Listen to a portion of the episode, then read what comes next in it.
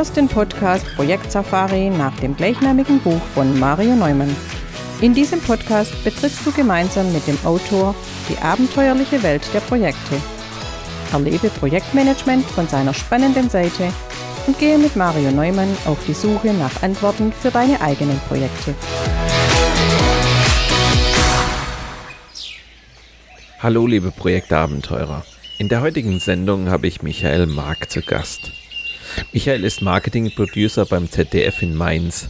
Er ist unter anderem verantwortlich für die Produktion von Werbevideos für sportliche Großereignisse wie Olympia oder Weltmeisterschaften. Kreative Projektinhalte bestimmen dabei seinen Projektalltag, ebenso wie die Arbeit mit Kreativagenturen oder Produktionsfirmen. Ich möchte mit Michael Mark im Interview der Woche darüber sprechen, wie man Projekte bewältigt, die sich durch einen großen Kreativanteil auszeichnen. Du bist gespannt darauf, wie im ZDF Trailer für große Sportveranstaltungen entstehen? Dann lehn dich zurück und lass dich inspirieren von der 133. Folge meines Projekt Safari Podcasts.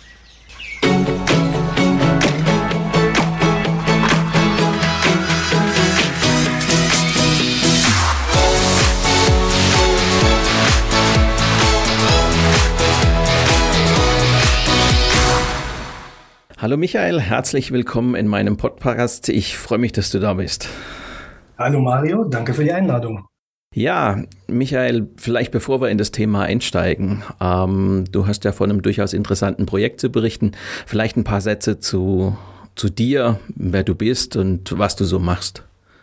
Ja, mein Name ist Michael. Äh, ich wohne mit meiner Familie in Mainz in der Nähe des ZDF. Äh, arbeite beim ZDF in der Programmkommunikation.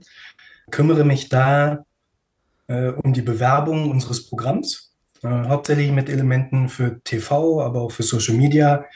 Wenn Kampagnen es bedürfen, dann auch äh, Printgeschichten. Ja, und äh, momentan arbeite ich äh, fast ausschließlich schließlich für die Sportredaktion. Habe früher ganz unterschiedliche Sachen gemacht, äh, sag ich mal, für die Heute-Show, für Showformate, für äh, alles Mögliche, was wir im Programm haben, aber mittlerweile reduziert sich auf den Sport, wo ich sagen würde, wo mein Kerngebiet drin liegt. Und ja, da betreue ich äh, unterschiedliche Projekte. Ja, du hast ja jetzt ein größeres Projekt gerade hinter dir, was dem einen oder anderen sicherlich auch ähm, in dem Sinne noch im Hinterkopf ist. Du hast für die Sportredaktion quasi die Fußball-Weltmeisterschaft in Katar ich sag mal, kommunikativ vorbereitet. Vielleicht sagst du mal ähm, so ein bisschen was dazu, was für dich dann eigentlich so ein typisches Projekt ist, wenn man das so am Beispiel der Weltmeisterschaft mal nimmt. Ja, ich sag mal, es gibt äh, zwei Arten von Projekten, die ich so auf dem Schreibtisch habe, hatte. Das hat sich so ein bisschen mit der Zeit geändert. Ähm, es gibt einmal das Tagesgeschäft. Ich sag mal, man hat äh, Material im Archiv, äh, guckt sich was an, überlegt sich ein Konzept äh, und macht daraus ein Trailer zum Beispiel für TV oder für Social Media Geschichten. Ähm, und das, was in den letzten Jahren immer mehr geworden ist, äh, würde ich als Sonderprojekt bezeichnen, halt ein Drehprojekt, was insofern komplexer, ähm, zeitintensiver ist, weil dann geht es darum, dass man Ideen finden muss. Ähm, wie, auf welche Art und Weise kann man ein Programm bewerben, nicht mit Material, das im Archiv ist. Ja, da geht es dann um Ideenfindung, um Drehen gehen, das Ganze bis zum Ende zu begleiten, bis es auf dem Sender ist. Mhm. Ja, nehmen wir doch mal das Beispiel der WM. Worin besteht denn da eigentlich genau dein Projekt? Wie kann man sich das als Außenstehender vorstellen? Welches Projektergebnisse gehören eigentlich da zu deinem Auftrag? Puh, also ich meine, sag mal, die WM hat natürlich im Haus einen hohen Stellenwert. Ja, ist ein Premium-Produkt und wird von verschiedensten Abteilungen äh, dementsprechend natürlich auch behandelt. Ja, ob es von der Redaktion ist, die über die ganze Präsentation mit dem Studio äh, das mit einer hohen Priorität fahren, ähm, über die Kollegen der ZDF-Mediathek, die das natürlich auch mit einem gewissen Aufwand betreiben und wir seitens Programmkommunikation, die das auch dementsprechend äh, begleiten. Mein Hauptteil liegt darin, die werblichen Elemente für TV und Social Media zu produzieren. Ähm, wir in der Programmkommunikation, äh, da habe ich noch eine Kollegin aus dem Bereich Marke und Design, die versucht, die Brücke zu schlagen zwischen dem, was wir in der Kampagne machen und was Onja auch im Bereich in der Redaktion zu sehen ist. Branding vom Studio, Branding von redaktionellen Beiträgen. Aber mein Hauptaufgabenteil ist, ähm, wie gesagt, diese Spots, die, ich sag mal, für einen äh, Live-Fußballspiel vom DFB-Pokal aus äh, bestehendem Material zusammengeschnitten werden. An, das dauert zwei Tage. Ähm, dauert sowas hier anderthalb Jahre. Also so unterschiedlich, ähm, sage ich mal, sind die Wege, wie Sport im ZDF beworben wird. Mhm. Und was sind denn so für dich die besonderen Kennzeichen von so einem Projekt? Du hast ja gerade schon gesagt, wenn du sozusagen so einen Trailer oder eine Ankündigung für einen DFB-Pokal-Endspiel machst, dann ist das eine Sache von wenigen Tagen, weil du da jede Menge Archivmaterial hast, worauf du zurückgreifen kannst. Wenn du jetzt hier schon gesagt hast, das ist ein Projekt von anderthalb Jahren, also wir haben da eine relativ hohe Laufzeit. Was sind denn sonst so ich sag mal, besondere Kennzeichen oder, oder Dinge, die so ein Projekt dann besonders machen, neben der langen Laufzeit? Ja, ich sag mal, dass so viele, also dass wesentlich mehr Menschen involviert sind. Also wenn ich so einen Tagesgeschäftstrailer mache, sind, ich sag mal, drei Menschen involviert. Äh, ich, einer aus meiner Abteilung, Chef ähm, und ein Redakteur. Hier sind äh, wesentlich mehr Menschen dran beteiligt. Also wenn wir alleine über die Konzeptentscheidung reden, dann reden wir über meine Unitleitung, über den Leiter der Programmkommunikation, über den Programmchef, die Programmchefin in der Redaktion, dem Sportchef. Die sitzen dann alle an einem Tisch und ähm, entscheiden darüber erstmal am Anfang, was gemacht wird. Also das unterscheidet es auf jeden Fall äh, ganz klar von einem Tagesgeschäftsprojekt, auch was das ja zeitliche Volumen betrifft. Steigen wir doch mal ein in dein Projekt, so ein bisschen Schritt für Schritt. Das erste Teil ist ja, es ist ein sehr stark kreatives ähm, oder hat einen sehr stark kreativen Anteil. Das heißt, da steht ein Konzept im Raum oder so ein Konzept muss überhaupt erstmal gefunden werden. Wie entsteht eigentlich bei euch Schritt für Schritt so ein Konzept und wie, wie viel Vorlauf braucht sowas eigentlich? Mhm.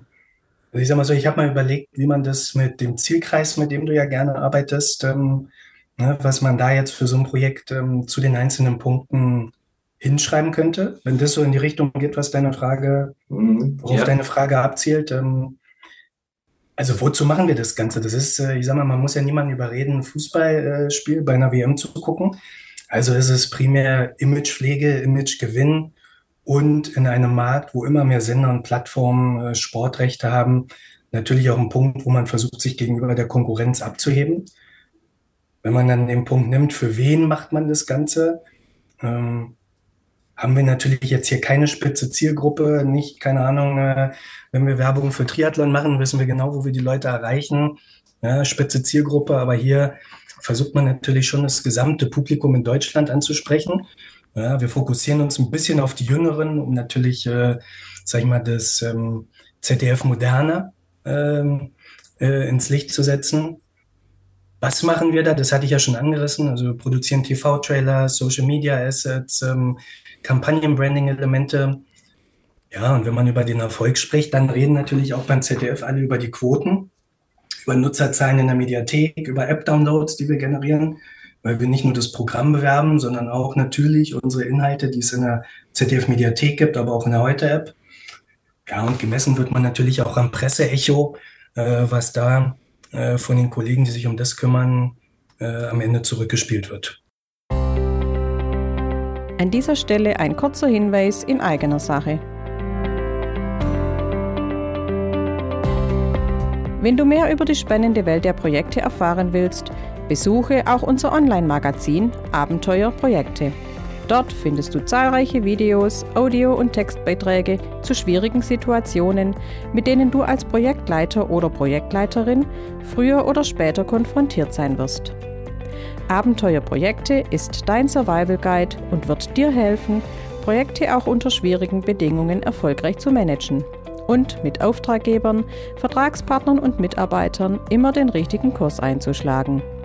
Wir freuen uns auf deinen Besuch auf abenteuer-projekte.de.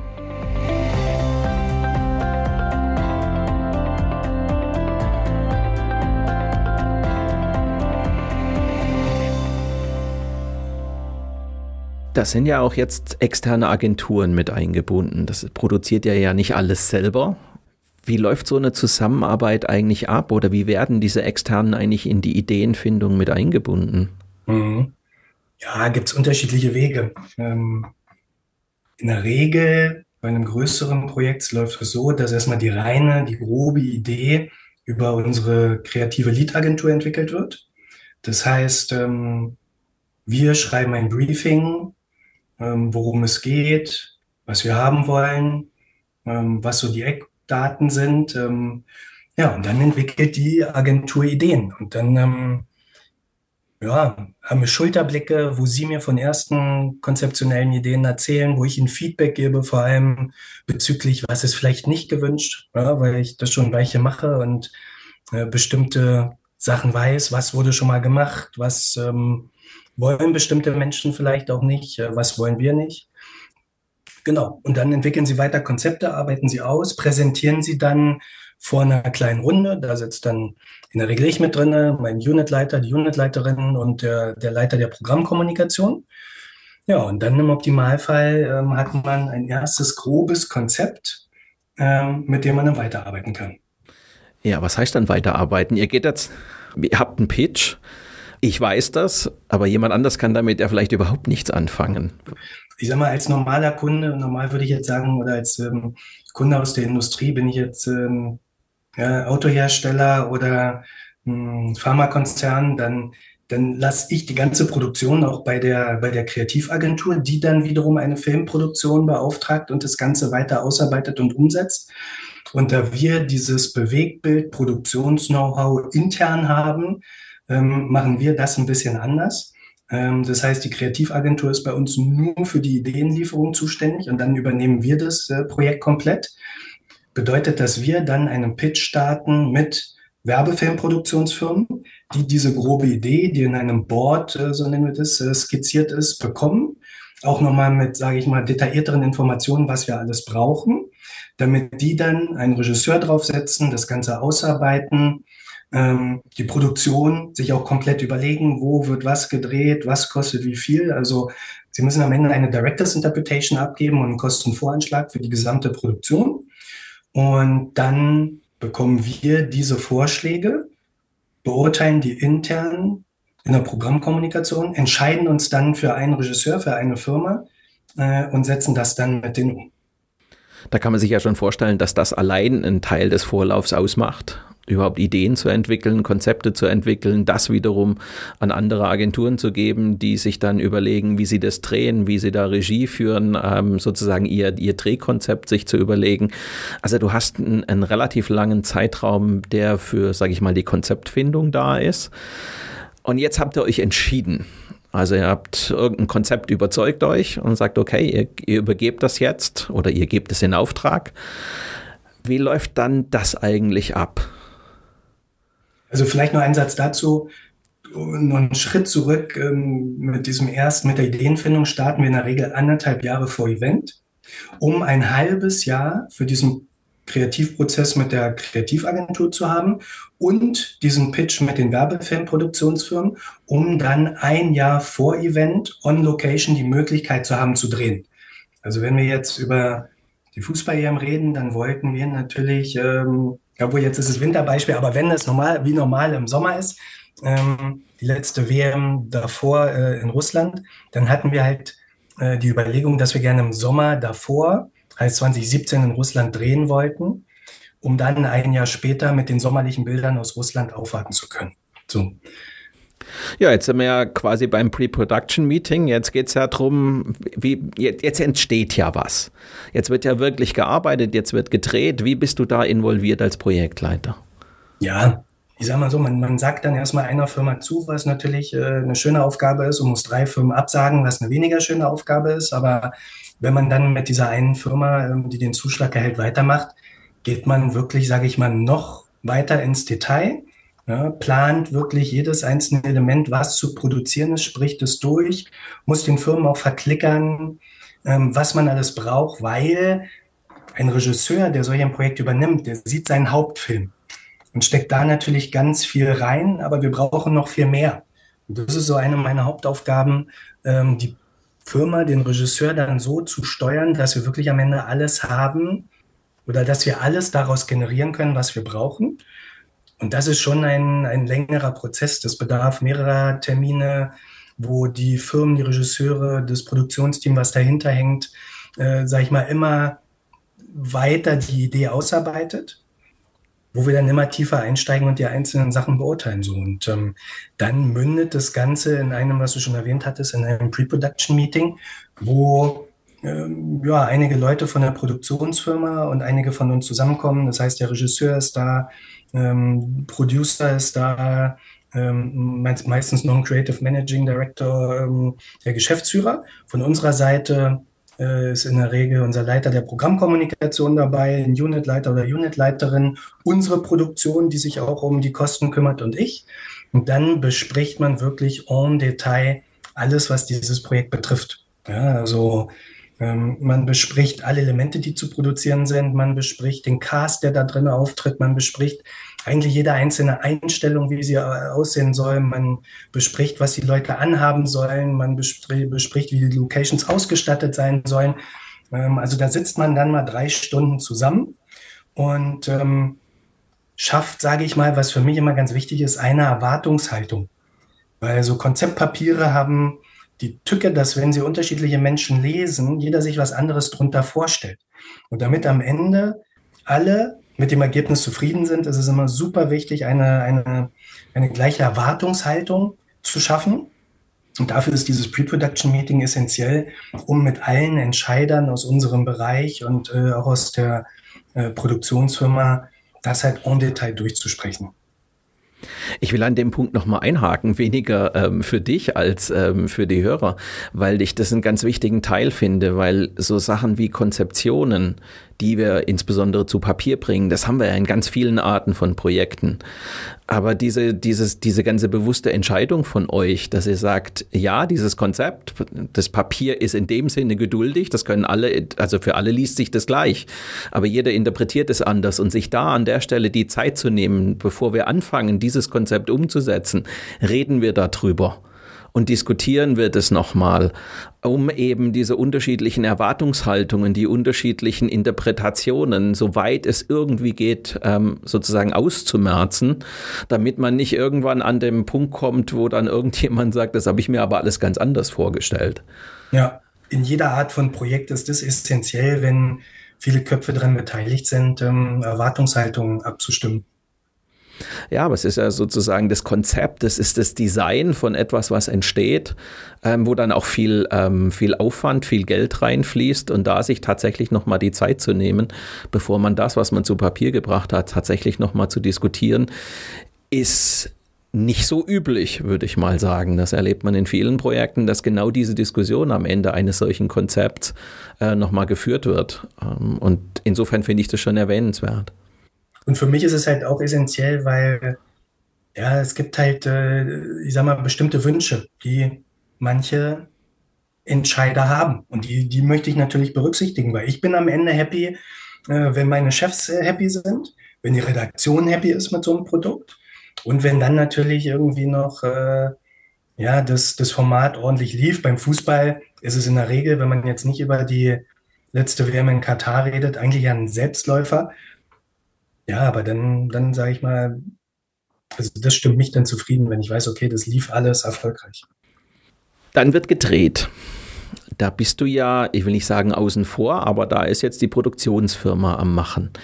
Inwiefern bist du trotzdem noch quasi mit dabei? Du bist ja am Ende des Tages trotzdem dafür verantwortlich, dass der Zeitplan eingehalten wird, ähm, dass die Ergebnisse zustande kommen. Also wie klingst du dich in diesen Prozess eigentlich ein, obwohl er eigentlich komplett extern läuft? Ich sag mal so, es ist schon noch ein bisschen mehr zu tun, ähm, als es jetzt so äh, bei dir klang. Ähm, natürlich ist es so, umso besser es vorbereitet ist, desto weniger habe ich dann dort zu tun. Aber stell dir vor, du hast äh, einen Drehtag, ähm, es sind drei verschiedene Locations, äh, an denen was gedreht wird.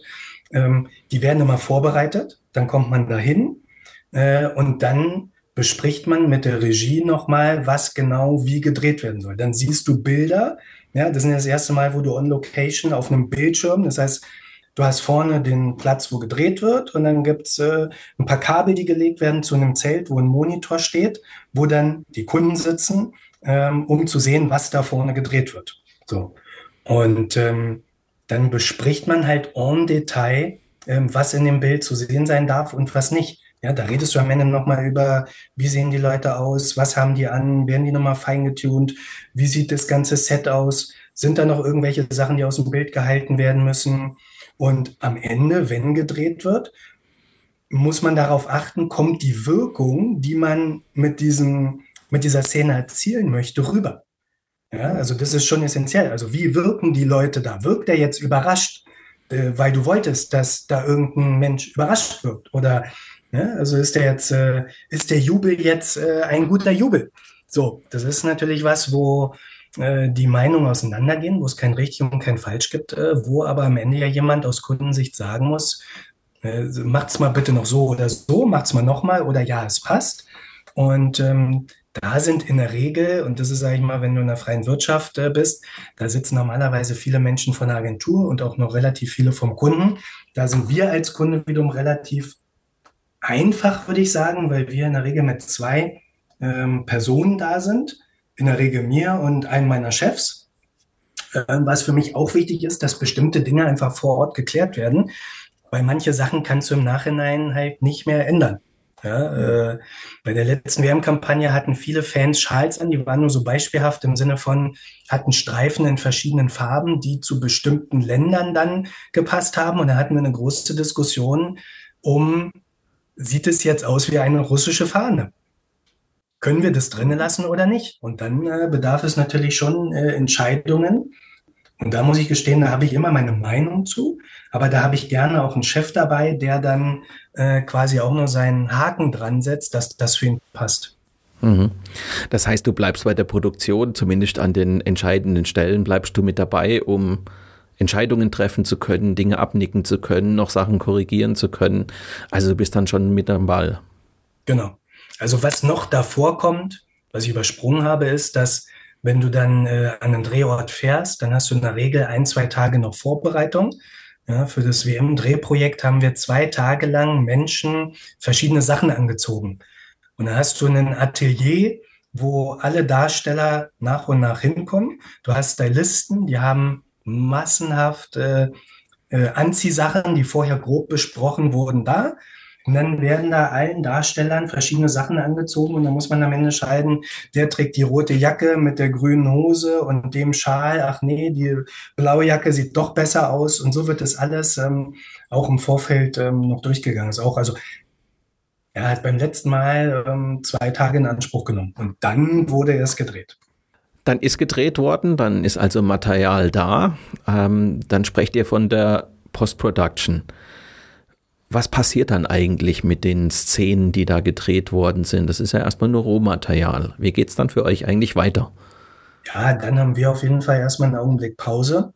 In der Regel vier Wochen. Dann äh, verschanzt sich die Produktionsfirma, der Regisseur mit seinem Cutter in seinem Schnittraum und arbeitet erstmal an den Hauptspots, die für dieses Projekt gebraucht werden, für die WM. Ähm, und dann gibt es einen Termin, der sich Offline-Termin nennt. Offline im Sinne von, die Bilder sind noch nicht groß bearbeitet. Ja, also da ist noch kein Himmel schön gemacht worden, keine Berge im Hintergrund eingebaut worden oder ähnliches, sondern es geht rein um den Schnitt mit der Musik, für die Anmutung von so, wie der Film erzählt wird. Und dann fährt man in der Regel zu der Produktionsfirma hin und hat diese Offline-Abnahme und sitzt dann auch wiederum normalerweise mit meinem Unitleiter, der Unitleiterin und dem Leiter der Programmkommunikation sitzen wir zu dritt da, kriegen dann das erste Mal Filme gezeigt und dann muss man Feedback geben. Entspricht das dem, was besprochen wurde? Entspricht es dem, was verkauft wurde? Macht man da direkt einen Haken dran oder sagt man, äh, das finden wir gut, aber hier müsst ihr bitte noch weiterarbeiten? So, also das ist ein wichtiger Schritt, vor allem von unserem Hauptfilm, sage ich mal, aus dem sich dann ganz viele andere Sachen ableiten.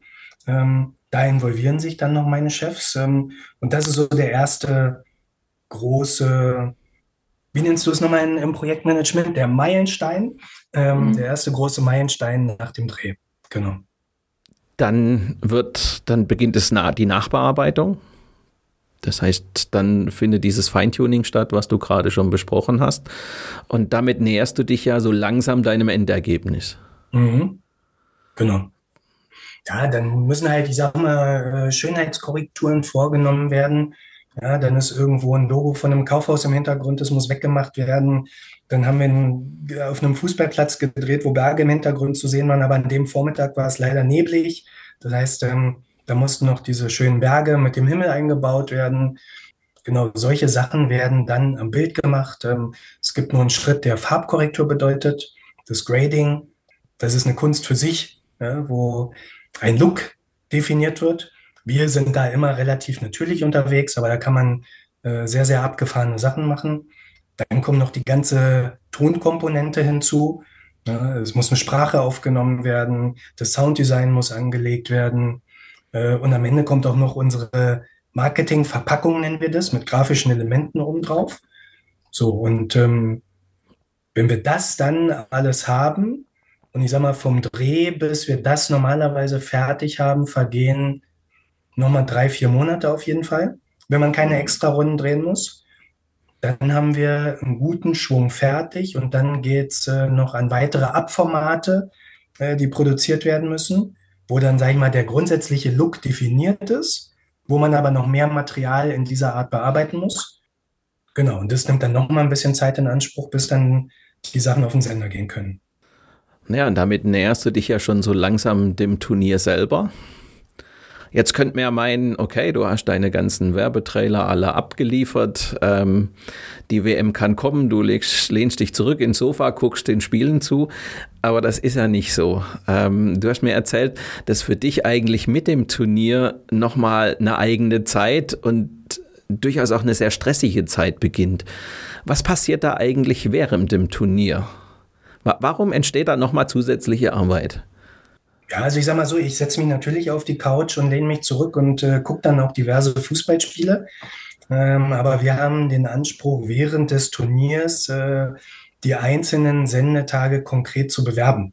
So, das heißt, am Anfang hast du ja einen Spot, der hat nur gedrehte Bilder und sagt dir am Ende, sowas wie WM ist da, wo du bist, die FIFA Fußball-Weltmeisterschaft ab 20. November im ZDF. So. Damit hast du ja nur den Auftakt beworben. Irgendwann möchte man den Menschen ja kommunizieren, okay, welche Spiele haben wir denn im Programm? So. Und dann müssen wir, wir nennen es Einzeltrailer produzieren, wo man wirklich konkret sagt, was kriegen die Zuschauer an den einzelnen Tagen zu sehen. Und da ist beim Fußball die Challenge, dass wir am Anfang keine Bilder der Mannschaften haben, zumindest keine aktuellen. Das heißt, ich muss konkrete Spiele ankündigen, aber nur rein mit dem Drehmaterial.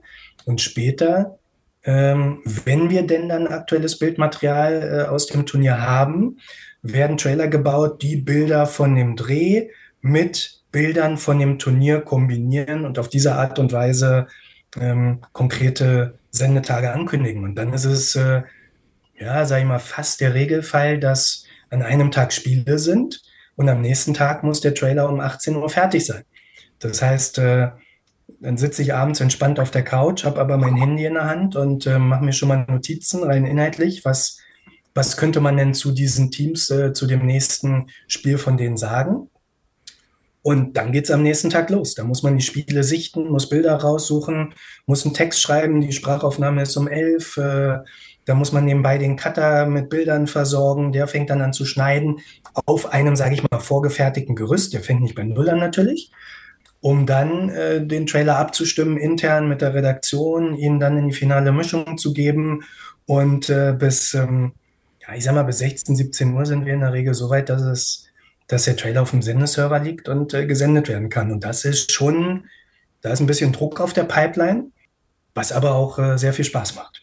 Das heißt, du begleitest da quasi ähm, das Turnier nochmal ja quasi parallel mit mit deinem Projekt. Genau.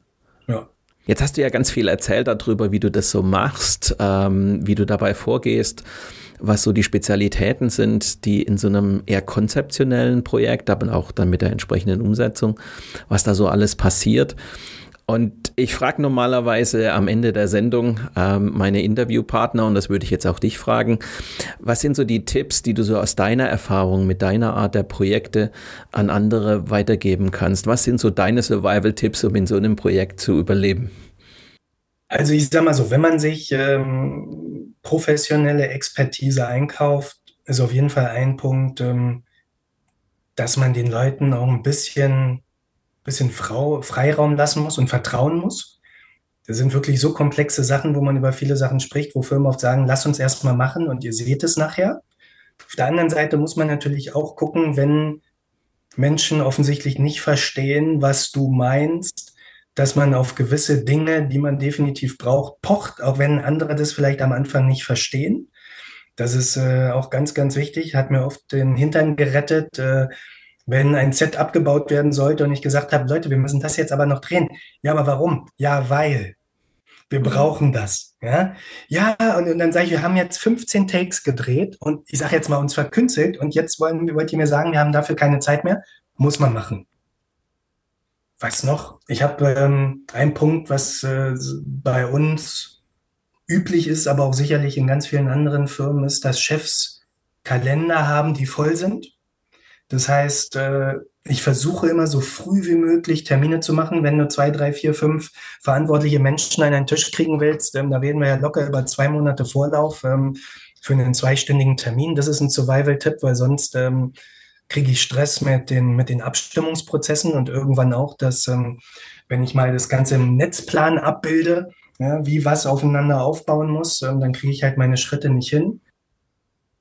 Ja, und ich meine, es gibt immer Situationen, ähm, die unvorhergesehen sind. Ähm, als wir in Russland gedreht haben, da hieß es, der rote Platz ist frei, bis wir kommen. Und äh, dann ist die Produktionsfirma hingefahren und hat gesehen, da so eine riesige Tribüne aufgebaut für so eine Parade. Und dann mussten wir uns überlegen, hey, wie kriegen wir das jetzt gelöst, wenn wir nicht den roten Platz zeigen können? Ja, und es war schon, dann redest du direkt über Mehrkosten und Mehraufwand. Und dann muss man natürlich seine Expertise mit einbringen, aber am Ende ähm, wenn man denkt, hey, wie machen wir das jetzt, dann sage ich mir auch ganz oft, ähm, hey, am Ende wird alles gut. Und bisher ist der Plan eigentlich immer aufgegangen, am Ende ist alles gut gegangen. Und den ganzen Stress, den man sich zwischendurch gemacht hat, hat man sich vielleicht zum Teil zurecht gemacht, aber ich glaube, ähm, wenn man gute Teams hat, egal in welchem Bereich das ist, ähm, dann wird es am Ende immer gut. Klar, wenn du jetzt eine Software programmieren sollst und am Ende funktioniert sie nicht, ähm, dann scheint da irgendwie was falsch gelaufen zu sein. Äh, oder wenn du eine Brücke bauen sollst und sie ist nicht stabil, klar. Aber ich glaube, bei der Expertise, die bei ganz vielen Projekten beteiligt ist, ähm, wird am Ende immer alles gut. Und wenn es vielleicht mal ein bisschen länger dauert. Ja, du hast jetzt ganz viel über deine Arbeit erzählt, die die abgeschlossen ist, äh, weil wir ja so ein bisschen auch über die WM in Katar gesprochen haben. Jetzt vielleicht zum Abschluss der Sendung. Was ist eigentlich dein nächstes Projekt? Woran arbeitest du eigentlich gerade schon wieder? Ja, nach der WM ist vor der EM, würde ich sagen.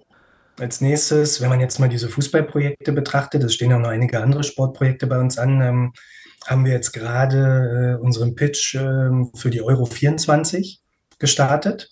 Da gehen wir ein bisschen anders ran, gehen direkt an Produktionsfirmen ran, die da die Konzepte entwickeln, ähm, aber haben auch wieder unsere anderthalb Jahre Vorlauf. Und ähm, ja, nächste Woche stehen die Schulterblicke an äh, für die ersten groben Ideen, die für die Europameisterschaft in Deutschland äh, da entwickelt wurden. Und ja, das ist so das Nächste. Und ansonsten gibt es noch diverse andere. Äh, die Frauenfußball-WM im Sommer äh, startet gerade bei uns. Ähm, Leichtathletik äh, in Budapest startet.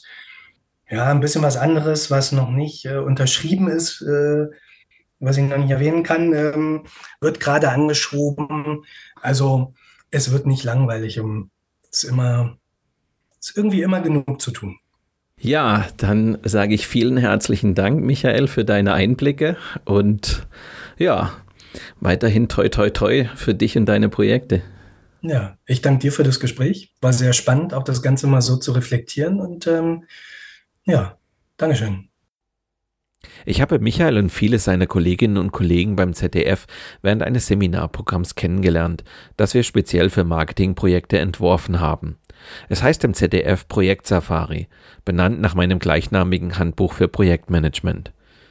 Wir nehmen uns in diesem Seminar, das eher einem Workshop ähnelt, in kleinen Arbeitsgruppen verschiedene Marketing- und Kommunikationsprojekte vor, die im Sender gerade anliegen – Schritt für Schritt klären wir den Auftrag, führen eine ordentliche Planung durch und wappnen uns für mögliche Überraschungen und Schwierigkeiten während des Projekts. Weitere Hinweise auf dieses sehr interaktive Seminar gibt es in den Shownotes zu dieser Sendung. Weitere Informationen zu mir und meiner vielfältigen Arbeit als Trainer und Berater für eine erfolgreiche Projektarbeit findet ihr auf meiner Internetseite unter www.marioneumann.com.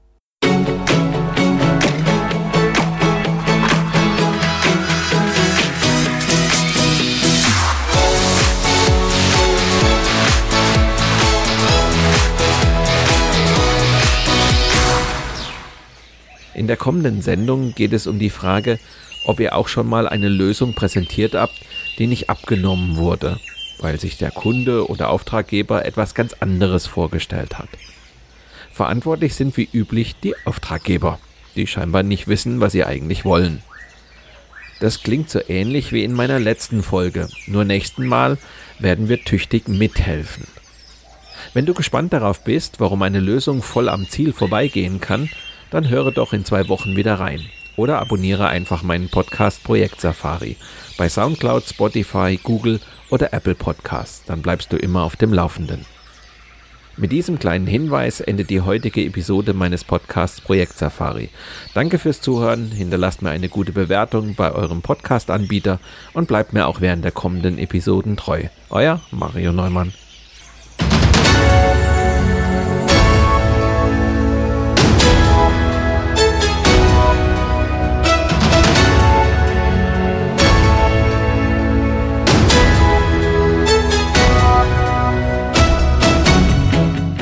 Dieser Podcast wurde dir präsentiert von Mario Neumann.